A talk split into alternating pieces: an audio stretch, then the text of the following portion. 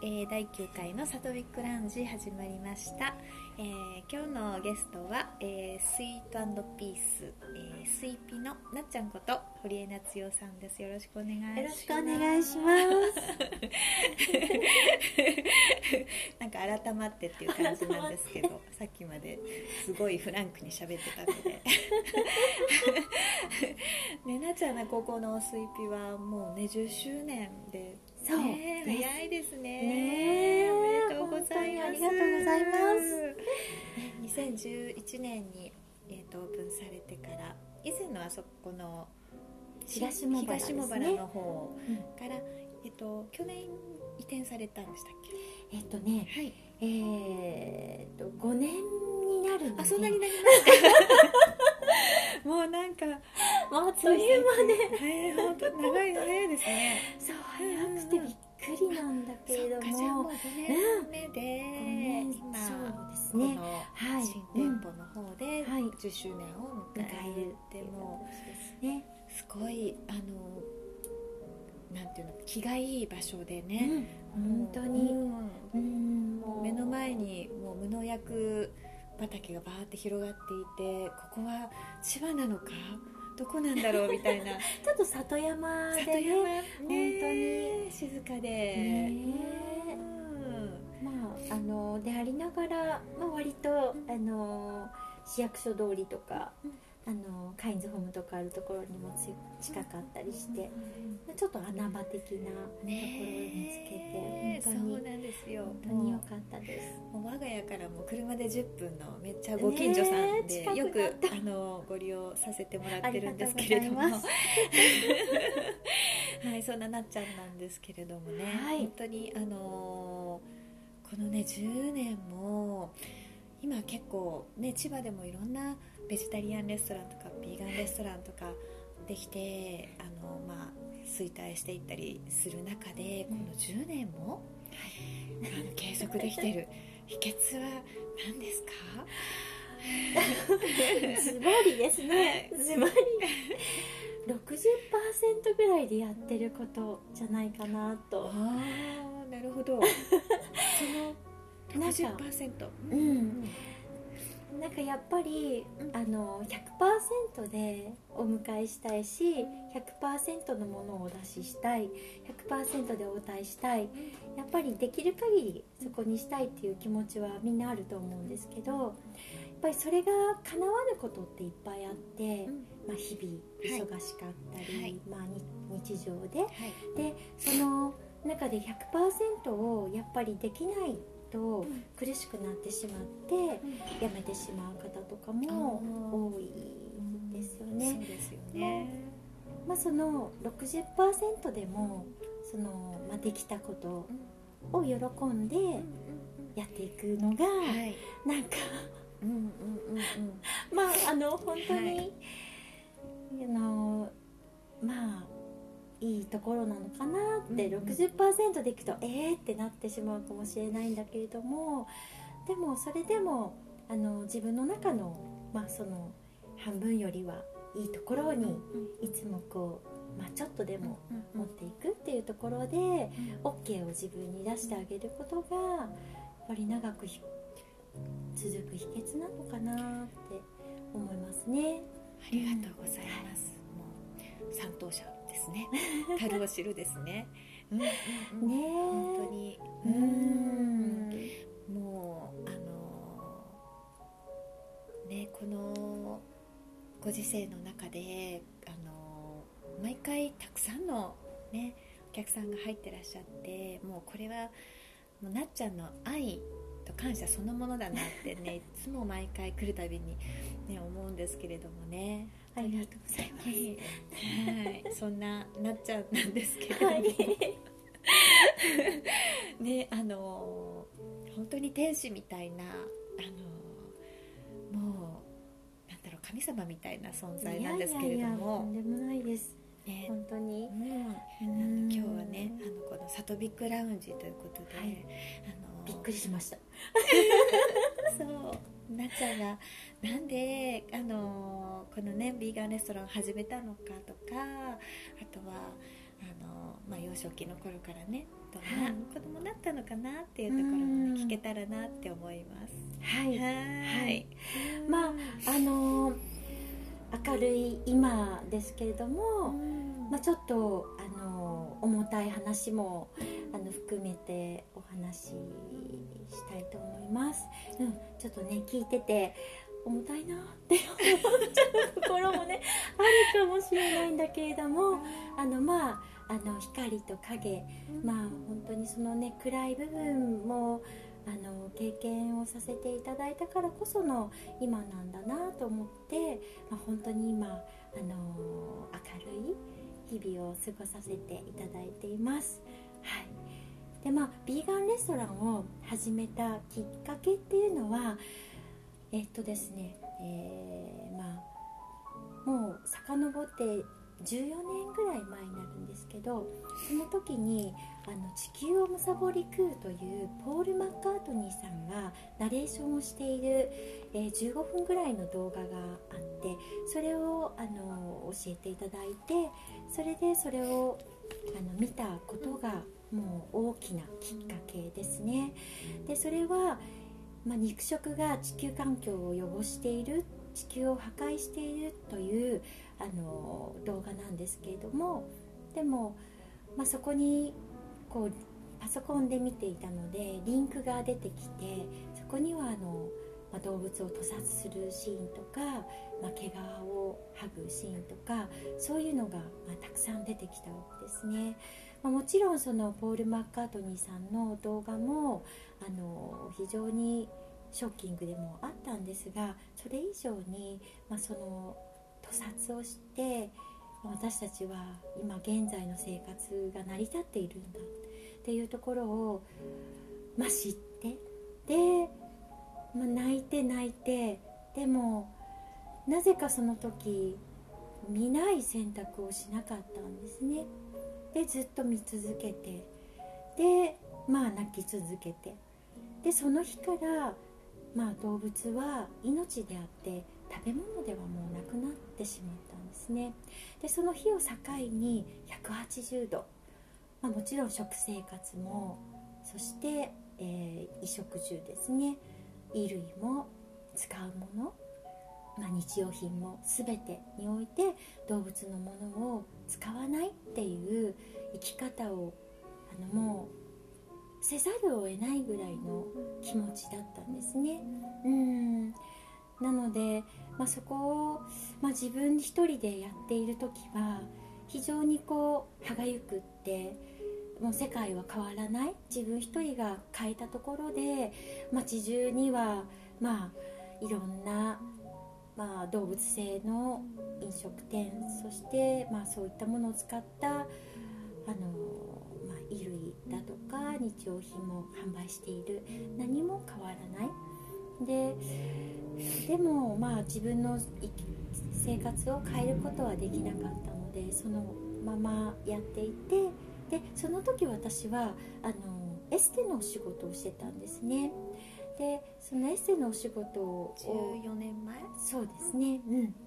まあそれもこうエステのお仕事がしたいという意思があってややっていたわけではなく もうそうそこに至るまでね私本当にあの全然こう芯がなくってもうフラフラフラフラしていてそして、まあ、誰かにこう言われたらそれをやるフラフラと。でこう、まあ、その時なっちゃんエステが合うんじゃない？って言って指導してくれてる方が現れていてそれで、まあ、やることになって。で、まあ、やっていたんだけれども。まあ、向いてるよって言われて、で、まあ、そのお仕事もあの良かったんだけれどもトリートメントの仕事をしていて。でも1対1で、まあ、美容と健康。もちろん食生活もそうなんだけれどもなかなか伝わる伝えるっていうのは難しかった。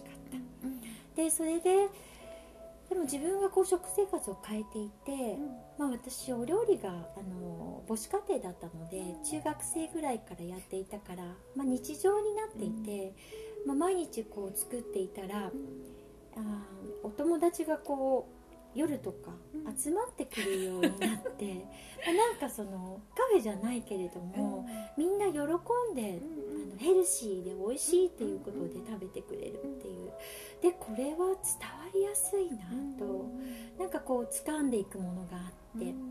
でそんなこんなをしているうちに2011年東日本大震災が起きてまあ本当に今のこの私たちの生き方を変える時が来た。やっぱり変えていかないとというのを切にこう思って。で、まあ、自分が今できることといったら地球環境にいいこと。そして、まあ、愛命を大事にすること。命がたくさん奪われたからこそ大事にしたい。でそれでその年の2011年の12月にプレオープン。ビーガンレストランを本当に借りている賃貸のお家で前の東ボマラで。お友達からあの友達の親戚のご自宅をお借りしていたのでそこをあの使わせていただいて、まあ、スタートしたんですね。うんで本当に最初は何もインターネットもほぼ何も今のようには宣伝ツールがそそれほど得意でもなくやってもなくてお友達をつないお友達から口コミでという形でで住宅街の中なのでなかなか通りがかりの人が 通りがかりの人が来る入ってくるところではないので本当に1人とか来ない日もあったりとかでもなんかやらない選択はなくって。でもなんだかんだとだんだんやっぱり人が集まってくるようになりあのつながるツールもできてきてで今に至るっていうところなんですよね。本当に。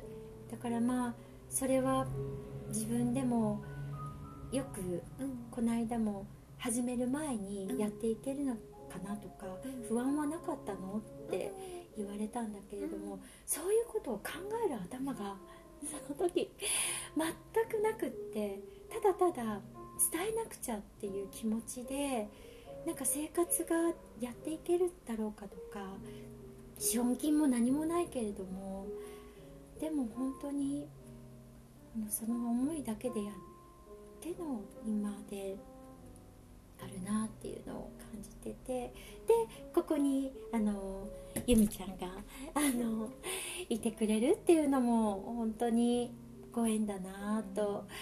で私がやっぱりそのレストランをやっていてもやっぱりレストランはレストランで美味しいものを食べに行きたい。健康にヘルシーにそんなあのことを求めていらっしゃるお客様に屠殺がどうのとか。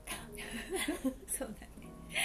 でも私割とこうストイックにあのテーブルの上にあの言葉ではなく読んでいただけるといいなと思って。置いてたよね前ね。そうそうそう。まあこういう実態がありますっていうことを置いていてそれでもやっぱり帰って帰りのあの道のりでスーパーにより、まあ、お肉をお魚を買い、まあ、帰るっていうのが、まあ、まあ仕方がないんだけれども、まあ、そういう流れがこう垣間見えたりして、なんかこうもっと発信できないかなって、まあ、思っていた時に由美ちゃんが現れたんですね。ドドンドドン。で妙海寺郷土くんね郷土くんもすごいあの活躍今してますけど勝浦にある妙海寺お寺ですね、はい住職さんですね。ご住職さんです、そうちゃんのうん。あのえっと音楽仲間。仲間でね。つながりでちょうど私がリトリートをねヨガのリトリートを明海さんでやるっていう時に、はい。ケータリングであのベジタリアン食を出したいっていうお話をしたら「なっちゃんがいいよ」って言ってそこで初めて あのお会いしまして、はい。ね、そこからですよね。そうですね、はい、うんうん。でその時にちょっとお話ししたことがきっかけで由美ちゃんがあのお店まであのたどり着けないお店まで来てくれてかなり回りました。ぐるぐるぐるぐる。来てくれてであのヨガの TTC で、まあ、ヨガの先生になるためのまず一歩のあの講座ですね。その中のあの栄養学を担当してほしいっていうことで来てくれてそれで話すことができるようになって今あのおかげさまで、えー、全部で4箇所のヨガスタジオのあの皆さんから依頼を受けてあのやらせていただいております。本当にゆきちゃんのおかげです。いいとてもないです。ありがとうございます。もうあの全てがなんかね運ばれてる感じがしますよね。うん、ね。もうあのこれがやりたいあれがやりたいっていうよりも本当にあのこう命のあの今こういうことが起こってるっていうことを、まあ、とにかく今知ってほしいっていうところで、だけれども強い発信はかえって惹かれてしまう、うん。すごく微妙なところで、ね、うん、だからこそ何かこうあのいいきっかけはないかなと思っていた時に、やはりヨガを学ぶ方たちには、やはりその、えー、本当にアヒンサ、非暴力、殺生というところを学ぶというところで、本当にこう合致するところがたくさんあったので、ヨガの生徒さんたちも受け入れやすいし、まあ、あのいきなりそんな話をされるよりも、まあ、ちゃんと講座の中で話すということは、なんてこう整った環境の中で、うん話させてもらえて本当に感謝しています。あよかったです。本当に。こんなに幸せなことはないなって思います。ありがとうございます。もうそんなんでかれこれ、はい、8年9年ぐらいのお付き合いなんですけどね、はい、意外とね いつもあの会ってお話はするんですけど、はい、あの意外とそのなっちゃんのねあの幼少期の時とかなんですね、暗い時代ですねなぜこんなにこう今光に包まれているのかその背景を今日はねちょっとね、はい、あの聞かせてもらおうかなって思います。はい。うん、なっちゃんはなんかちっちゃい時に、うん、あのその霊能者さんの人たちに足がないよって言われたぐらい。はい。そうそうそう。なんかね、うん、こうしゃがんでこう足を見られて、あのこの子霊体が入ってない。っていうようなぐらい、もう自分として、あの生きてなかったというか、もう無有病者というか、あの入ってなかったっていうのは、まあ、ちょっと暗い話になってしまうんだけれども、あの私の父親が、まあ、ひどいあの酒乱で、まあ、本当に一日も働きに行けない、で、まああのお母ですね私のね、うんうん、まあ、母と言わずにお母さんと呼ばせて今ここでもらっちゃいますけれども。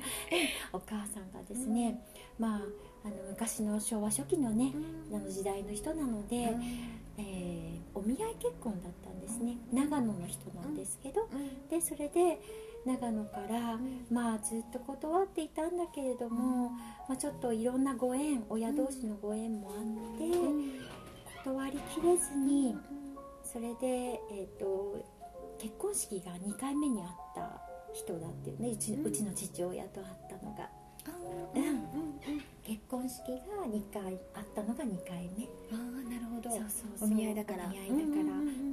それで、うん、まあそういうあの酒癖が悪いというのも知らなくって、うん、お母さんはあのまあ床屋さんの免許も持って、まあ、髪結いの女の人は、あのそういうちょっとモテちゃったわけですね、えー、まあ働き者だし、そのいいんじゃないかっていうことで呼ばれちゃったんですけど、まあ来てからが大変な地獄だったというお母さんにとって毎日、まあ大暴れするので、DV ですね。うん。毎日毎日もう365日暴れないで寝る日寝ない日はないという。まだ若かったでしょ？だってその時。そう20代とかね、うん、そう。でももうずっと一日も欠かせなかった。うん。でそれで暴れていてまあお兄ちゃんがいるんですけど、お兄ちゃんと私が生まれる、まあもちろん前からもずっとそういう生活をしていて、でまあもうもちろんお金もないし、うん、大変な中、まあ、お母さんが一育ててくれていたけれども、まあ、私たちもうん。もうもう本当に生まれる前から、まあ、夜中安心して寝ることがない、だからだいたい夜の10時過ぎぐらいから、まあ、3時ぐらいまでは暴れてるのでもうその時間は泣きわめいてる時間。よく生きてたね。なっちゃんね。よく頑張ったね。ねえ。だからまあねその時間っていうのはやっぱりこう成長期にもね眠れないっていうのはきついんだけれどもその学校に行ってもどうしても頭痛はする、ね。まあ、顔は青白い。いつもこう気持ち悪い状態でいるっていう感じで、まあ、正気がなんかない。で、まあ、お金もないしそのどうしても服とかも、まあ、みんなが同じようにしてることができない。お誕生日会もできない。上にもお友達を呼ぶこともできない、まあ、できないことだらけ。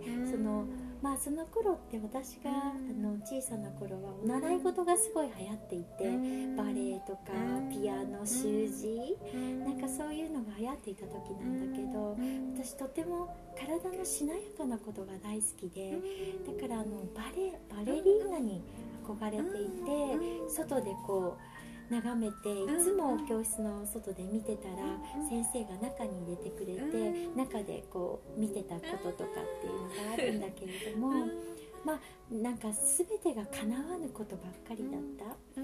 でまあそれでねあのまあ自分も具合も悪い。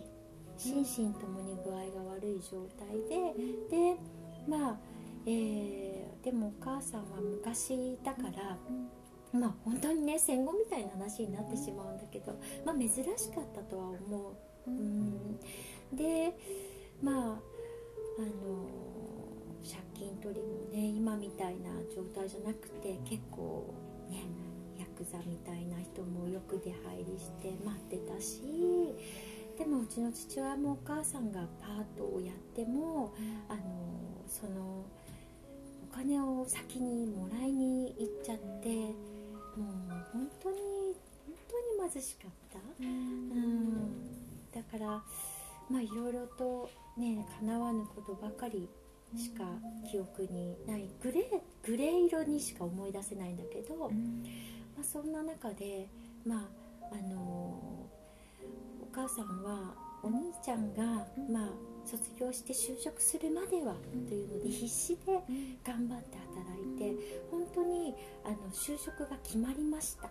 高校卒業して。で時に倒れちゃって救急車で運ばれて心臓が心労で2倍に肥大して。ねであの胃潰瘍十二指腸潰瘍胆石はお腹もだらけで腎臓も悪い状態でそれでまああのそこの入院、まあ、運ばれた先の奥様がやっぱりこれもいろいろね助けられてきたんだなと思う一つなんだけれどもよくうちの事情をよく知っていて奥様が。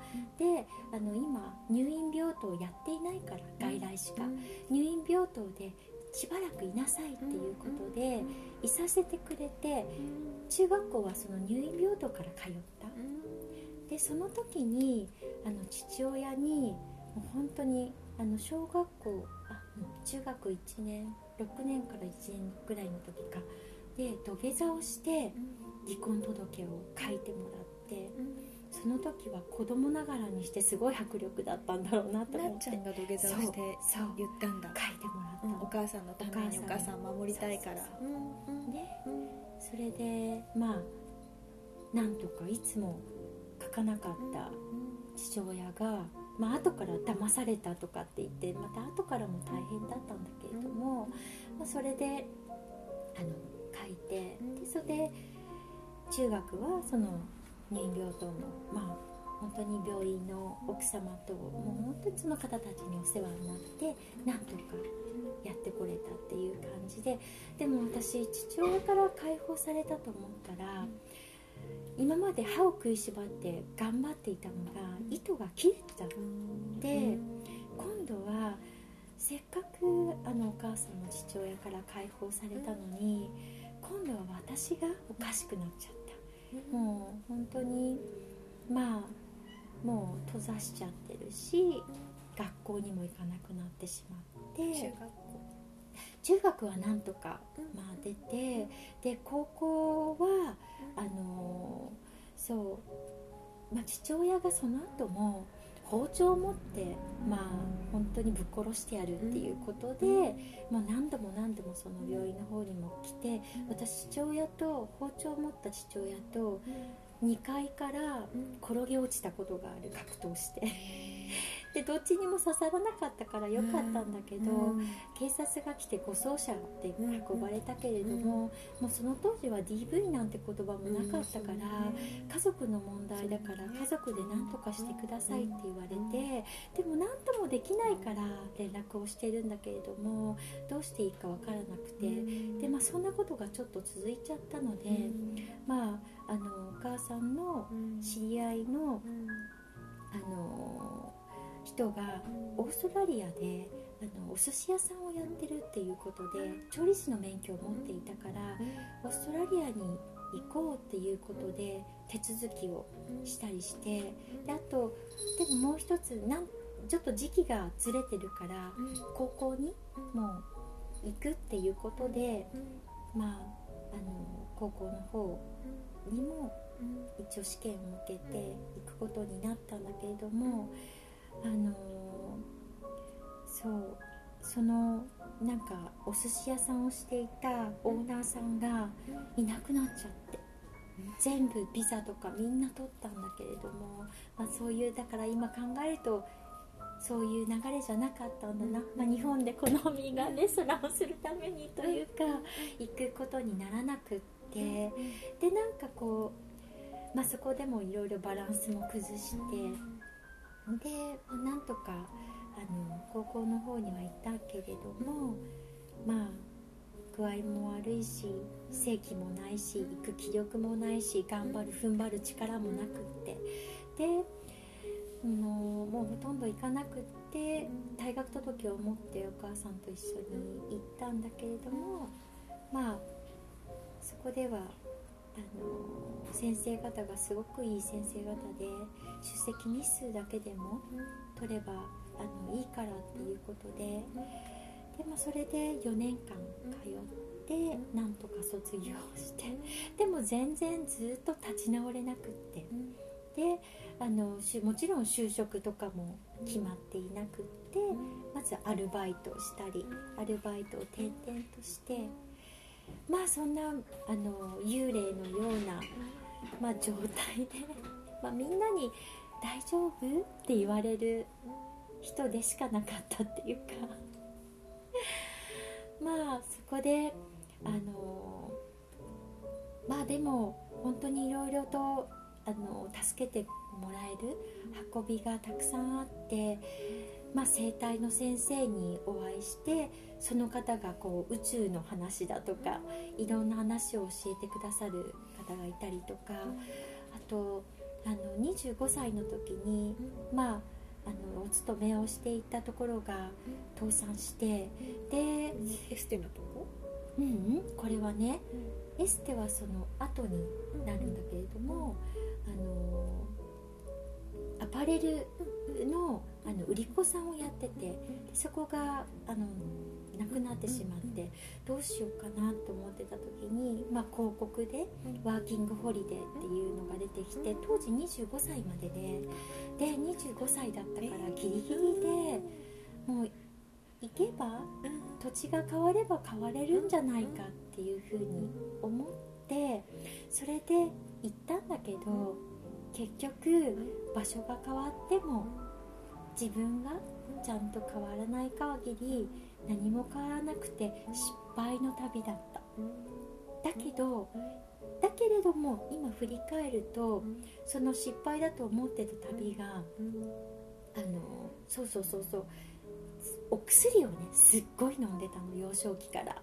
そのちょっと戻ってしまうんだけど、病院に入ったので、病薬がいくらでも手に入る環境だったので、もうその頃から精神安定剤とか、夜眠れない、あのもパニックみたいなものだとかいろんなフラッシュバック的なものだとか起こって血圧がいきなり200になったり安静時にいきなり脈拍200回になってしまったりっていうので睡眠薬を打たれて眠るとかそんな高校時代を過ごしていたのでとにかく薬漬けになってしまっていてでにそうそれで20代の時にはなんかもう骨が骨粗しょう症の80歳以上ですって言われて、まあ、ずっとそんな薬と、まあ、そういう環境でいたので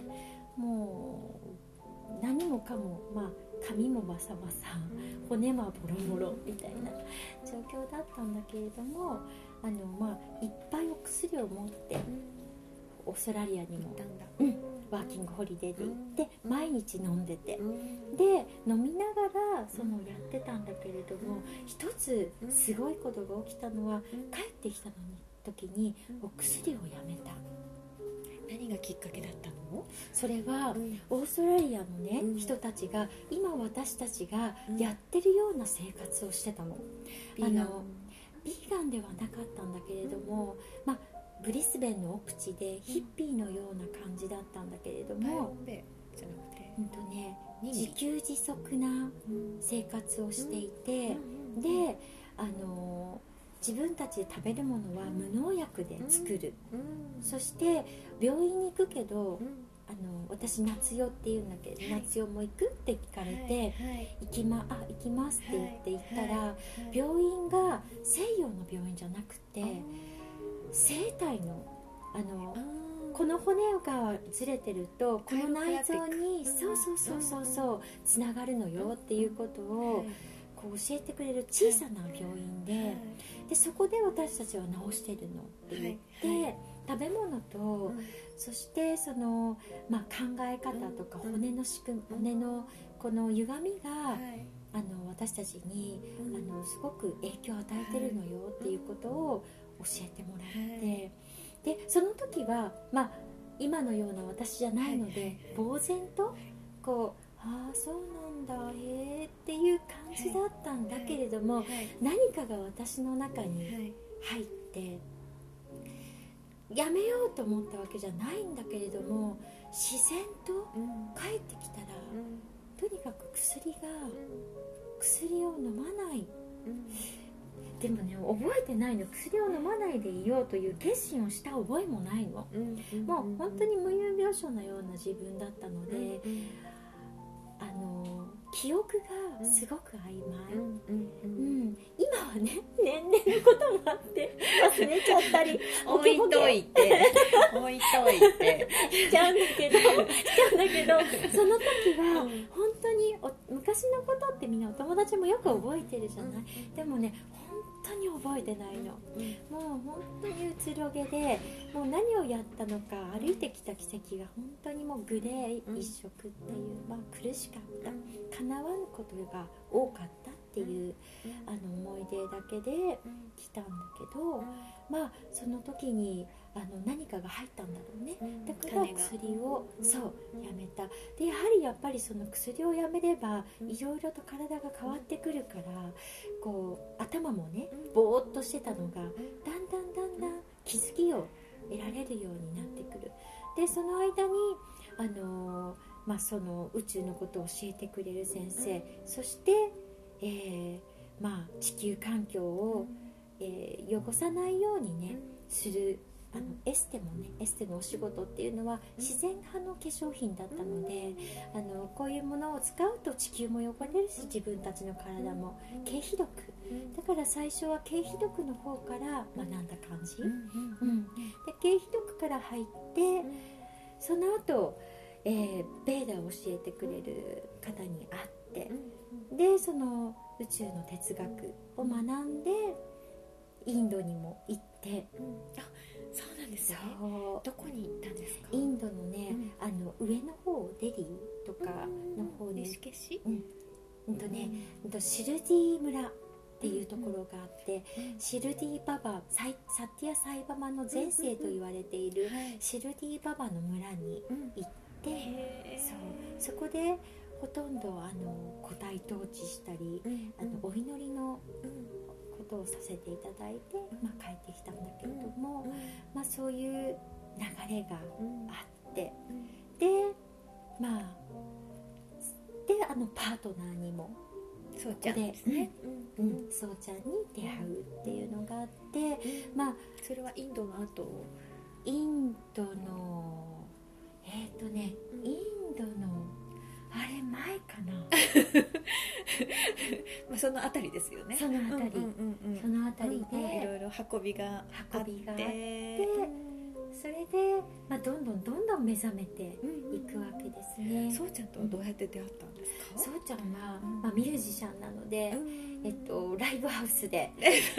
2000 2006年のそうそう。2006年の、あ2005年の年末から2006年の年越しライブ。うんうん。でうん。すごいそこは鮮明に覚えてるね。明に覚えてる。そこは本当に鮮明に覚えてる。そうそうそうそうそう、んんんもう本当にあのーびっくりしたそこまで、なんかこう小さな世界誘われたの？エステのお客様に誘われてエステのお客様がご夫婦であの私施術させていただいていて、はい。でそしたらそのご夫婦が、あのそうちゃんのバンドの大ファンで、うん、あの近くに来るから、うん。ぜひ、うん。あのなっちゃんも、うんお母さんも連れてきてって 言われて私ライブハウスに乗って行ったの初めてでそうだよね。でまあライブコンサートとかそういうのっていうのは、うん。私がテレビで見たことがある人とか、うん。そういう人がやってるのしか頭にこうなかったから、うんインディーンズの人たちとかっていうのは、うん。まあ、知らなくていて、うんこんな活動をしてる人たちがしかもすごいエネルギッシュなバンドだったので、うん圧倒されてしまってそのエネルギーに。すごいよね。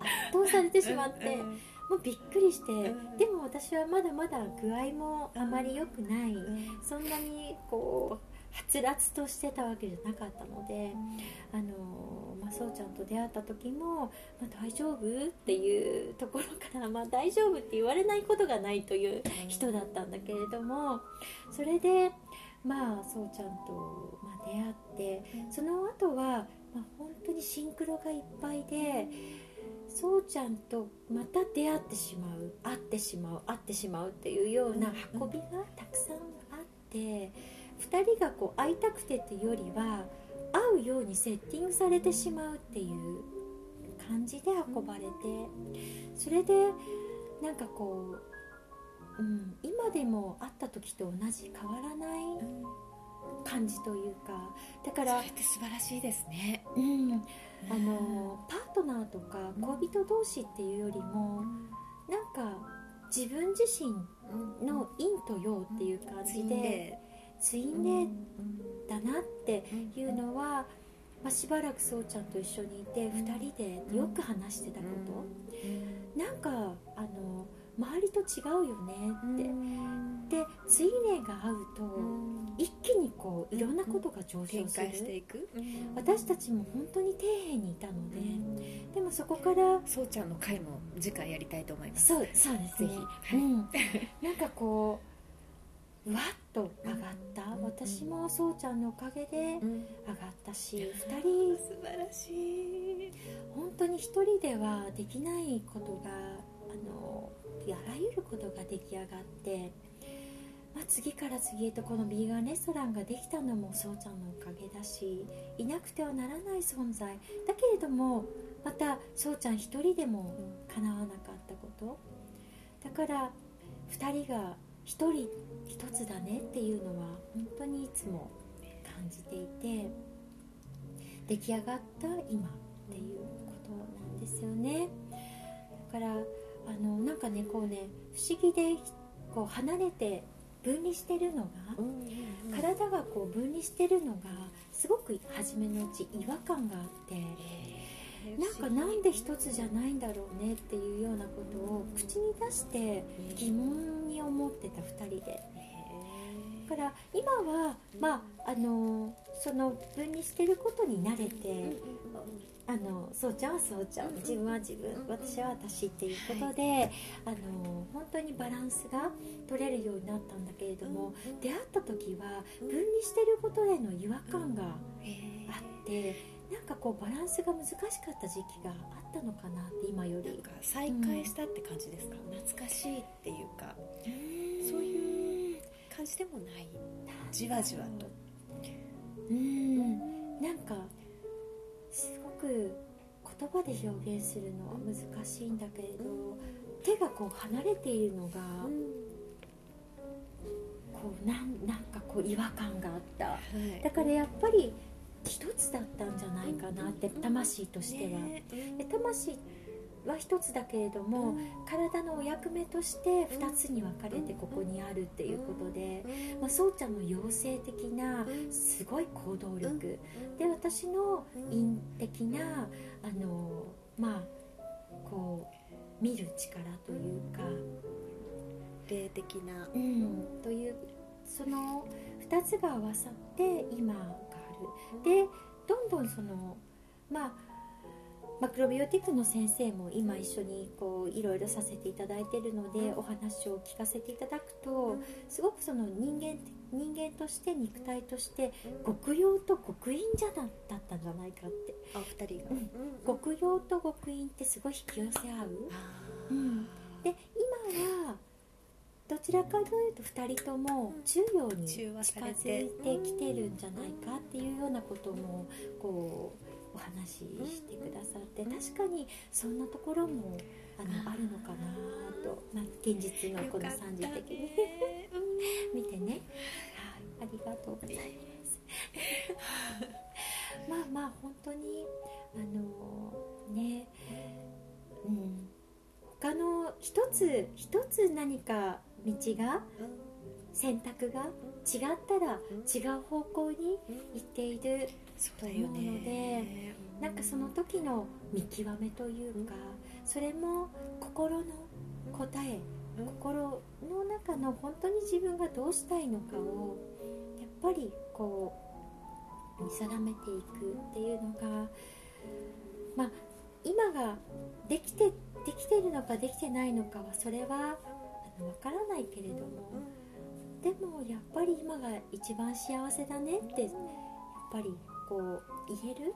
ところにいるっていうのは、うん、やっぱりそれがみんなにとって一番の選択じゃないのかなと思うのでやっぱりねいろんなシチュエーションが来ると思うんだけれどもそれが自分の心が喜んでるかどうかこの家を決める時にもねあの現実的に考えたら反対する人が多かった。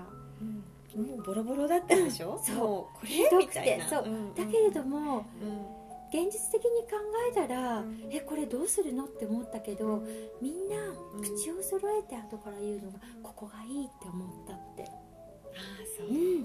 空気がね通ってたの。空き家ってよどむんだけれども、ね。なんかお日様がよくここ当たるところだからか、すっごいねよどみがなかったの。すっきりしていて、もうもう本当に見た瞬間で2人でここに決めたから。すごいね、うん。だからそういうのって今までその前にも現実的に考えてあの環境とかそういうこと全部ここがいいっていうところ揃ってるところは他にもあったんだけれども、うんうんうん。そっちの方がうん。あのお金的にいいとか、うんいろんないいところがあったんだけれども、はい。うん。いかなかった心がねうーんどうしても「うーん」が出ちゃったの。うんでよく周りの人が、うん。お友達がうん。あのずっとうなうなってたよねって。いい条件なんだけどって、うなってたよねって、でもここは話してる時にこんな大変なこといろんなことがこれからやらなきゃいけないのに やることを言いながら輝いてたって言われて、やっぱりそれが答えなんだなって思ってやっぱりそこはあの私が周りの人を見る指針としても大事にしていることで、その人がそのことを言ってる時に喜んでるかどうか、ワクワくして言ってるのかうん。現実的に状況が整ってるから言ってるのかうん。どっちなのかやはりそこをこう伝えてあげるのは大事かなって思ってます。うん。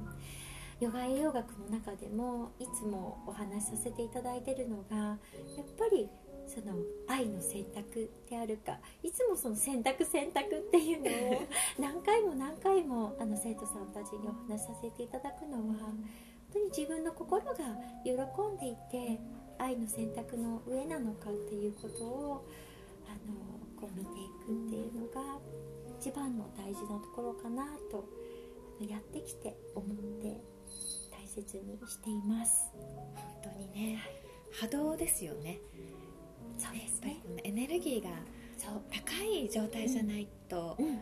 この結果もねやはりうん本当に全てはエネルギねー。ん。うんもうこの食もヨガももう全部同じエネルギーですよねですねですね本当にエネルギーがやっぱり滞ってしまうっていうのはやっぱりその方のその状態が滞っているからいろんなものが滞っていってしまうのでまずは周りを変えていくっていうよりは自分自身の、まあ、中の本当にこう重たい部分をケアしていく。大事にしてあげて癒してあげる。まずは本当にあの自分ケアを徹底的にうん。もうとにかく甘えさせてあげてご褒美をいっぱいあげてね。優しくしてあげてほっこりした時にもういいことが起こってくるからそこは大事にやっぱりしていっねてほしいなって、ねうん。自分も大事にしてます、うん。うん。本当にあの最近この緩め方がわからないんです。休み方。あの睡眠も浅いです。うん。いつも緊張してますっていう人が結構多い、うんですね。なんかそういうわかります。うん。うん。なんかなっちゃんがその方たちにはい。アドバイスできるとしたら、そうですね、私がもうとにかくやってきたっていうのは本当にこれだけはうん。もうすっごいやってきたことがあって、うん。これは心の運転なんですね。うんうん。運転。うん。だからあのえー本当に車を運転する時にもハンドルを握りますよね、握って運転をして自分がどこに行きたいか。そこに右に曲がる左へ曲がるまっすぐ行く。でと到着する。うん。でもこれがあのどこにも行くところが分からなかったらずっとうん。どこにも到着しないでうんどこにも行けなないう。しかもあのぼーっとした状態で事故にも遭う。なんかいろんなことが起きてきてしまうんですよね、でこれは私がまあその薬をたくさん飲んでいたのでフラッシュバック。もうけあの安静に寝ている時でいきなりのバクバクあの心臓のうん。もう本当に苦しいうん。あのもう動悸うん。とあのいろんな体が痙攣してしまったりいろんなことが起こる。それはそれはあの心臓ってやっぱり怖いんですね。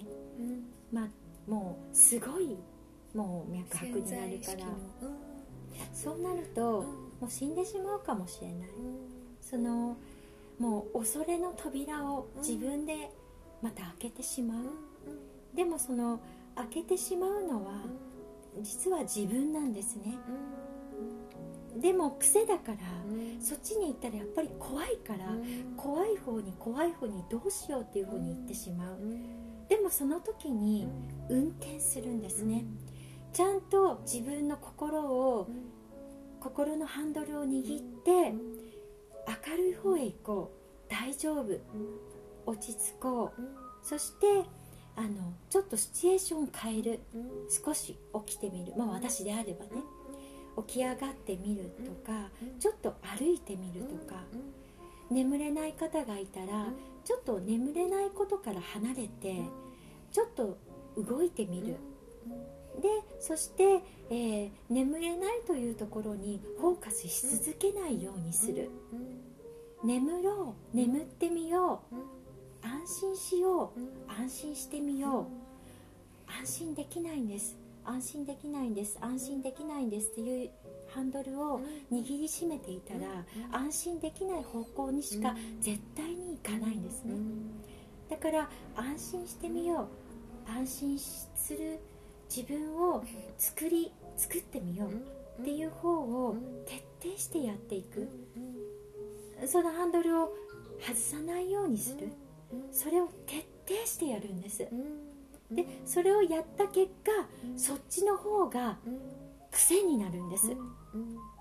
それが自分の当たり前になってくる。そうなったらもう閉めたもの。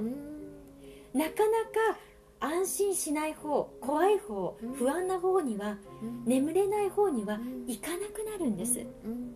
でもそうなるためには一生懸命 どうしました？一生懸命って言うとね 一生懸命にとらわれちゃうね。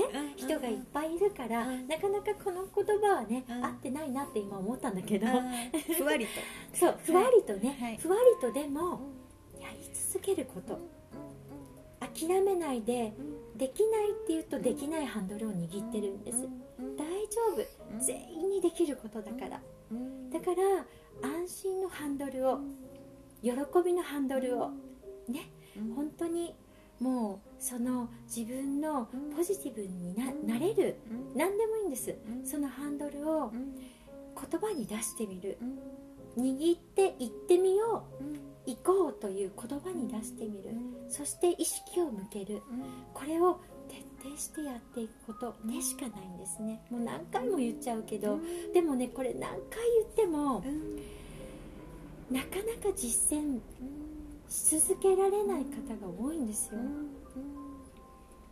心の癖っていうかねやっぱりパターンっていうのがパターンです。うん慣れていってしまっている。そう。う。ん。うん。そういった意味でもね、あのこういうビーガンレストランとかに来ると、うん。みんながこのポジティブな気持ちの方が、ね集まっているのでそういうねうん。あの場所に自らこう身を置くとかってねいうのもすごく、あの大切なことなんじゃないのかなって。そうですね。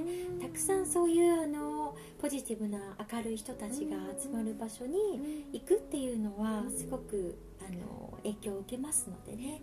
やっぱり全てはエネルギーなので。でやはりその行くために自分のエネルギーが上がってないといけないのでその行く準備として毎日毎日ね。うん自分の心のハンドルどっちに行きたいのか。うん。本当にね選択なんですね。すね。自分自身のうん。あり方、うん。うん、自分自身はどうありたいのか。うん。その願った方のハンドルを離さないでほしいんです、うん。はい、本当にそれだけ。もうそれはそれはね私は本当にそのあのもうここ数年前ぐらいまでじゃないかな。フラッシュバックはすごくありましたよ。元気にやってそうに見えても。そうですか、そう。やっぱりそのせ潜在意識にねうん。あるその、まあ、幼少期からのもの重たいその三つ子の魂100までっていうけれどもねたくさんあったものをねあの本当にこう何かスイッチが入ってしまうとそちらに行ってしまって、まあ、でもそれはもう徹底してやり続けましたね。だからそこは結構ベテランです。うんうん。もうその辺はマスターということで。はい。そんなあのなっちゃんに、はい。えーこれからな、うん。こういうことをやっていきたいなとか、はい。うん、こんなビジョンがあるみたいな,、うんなんか未来のうん。ことなんかありますか？そうですね。はい、まあ今ね本当にあのー ありがたいことにもうね小さい頃にできなかったことをね、まあ、今いっぱいね逆にもうまとめてさせてもらってるような環境でもうお友達がねお誕生日っていうとお誕生日会をわーっと開いてくれたりねもう賑やかにねもういつもここでさしているんですけどまああのーまあ、自分自身のことだけれども、あのーまあ、歌をね歌うのが好きなので小さい時はねなんか歌手になりたいなとかね、うん。夢があったりしたんですけど、うん。まあ、そんなようなことを思えるようなねそんなことをできるようなあの環境ではなかったけれどもあの小さい時すごく歌うのが好きで、まあ、学校でもねいきなりこうあの机の上とかに立ってね歌っちゃうような子で、あのここのねビーガンレストラン始めてあの転校しちゃったお友達が現れてへ「あの歌歌うなっちゃんでしょ?」って言われて、うん。あそういえば小さい時歌ってたなって。でもでもね父親がそれをこう自慢のようにして、あのまあ、酔っ払っていてね、うん。家で誰か客人が来てると「うん。歌え歌え」って言ってるのでものすごく、まあ、憎んでいたのでその父親のためになりたくないと思ってもう歌わなくなっちゃった。そう。で歌えなくなっちゃって、で今に至ってるんだけど、うん。まあ、パートナーのそうちゃんに出会って、うん。まあ、ミュージシャンなのでいろいろと今開花してもらってきて素晴らしい。子供の時にやりたかったことを、うん。まあ、今あの本当に趣味として、うん、させてもらって。もうそう。じゃあ そろそろもしかするとはい。そうちゃんとのコラボが聴けるかもしれないですね。そうなんです、まあ、はい。1曲ぐらいなんですけど、はい。1曲ぐらいはうん。実は、うん。あのそうちゃんと、うん。まああのミュージシャンの方をお呼びした時の、うんもう水ピでの、うんあの水ピだけですけどね、はい。あのコンサートの前にですね、あのオープニングアクトとして1曲歌わせていただいております。い。つですか？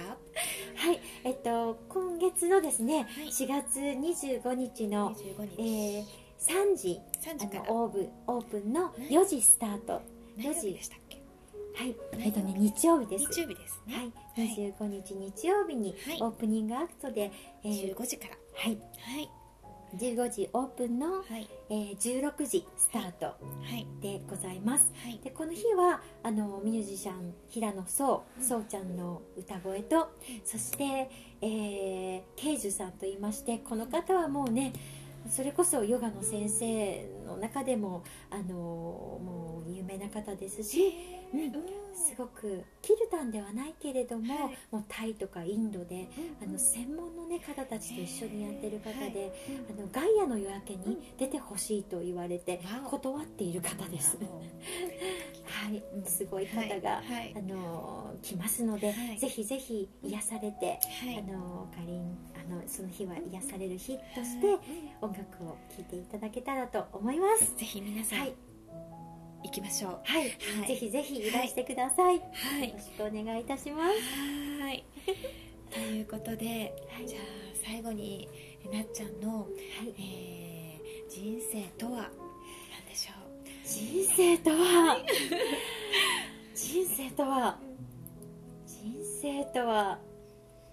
まあでもね人生とはあのずっとねまあ学ぶことなんだなってずっと思ってたんですけどでもきっと人生はあのどうやってこの3次元を楽しむどうやって楽しむかをあの経験しに来たんじゃないかなってこの3次元のいろんなコントラストの激しい中で、まあ、5次元6次元本当に高次元に行くと当たり前の幸せ当たり前の喜び当たり前であったものがこの激しいコントラストのあの大変なこともある中ででもその中でどうやって楽しむ喜びを見つけて楽しんでいくかっていうのを経験しに来たんじゃないのかなって最近は思っています。人生とはとことん楽しむ素晴らしい。ワクワクのハンドルで。はい ありがとうございます気。がしますがありがとうございます。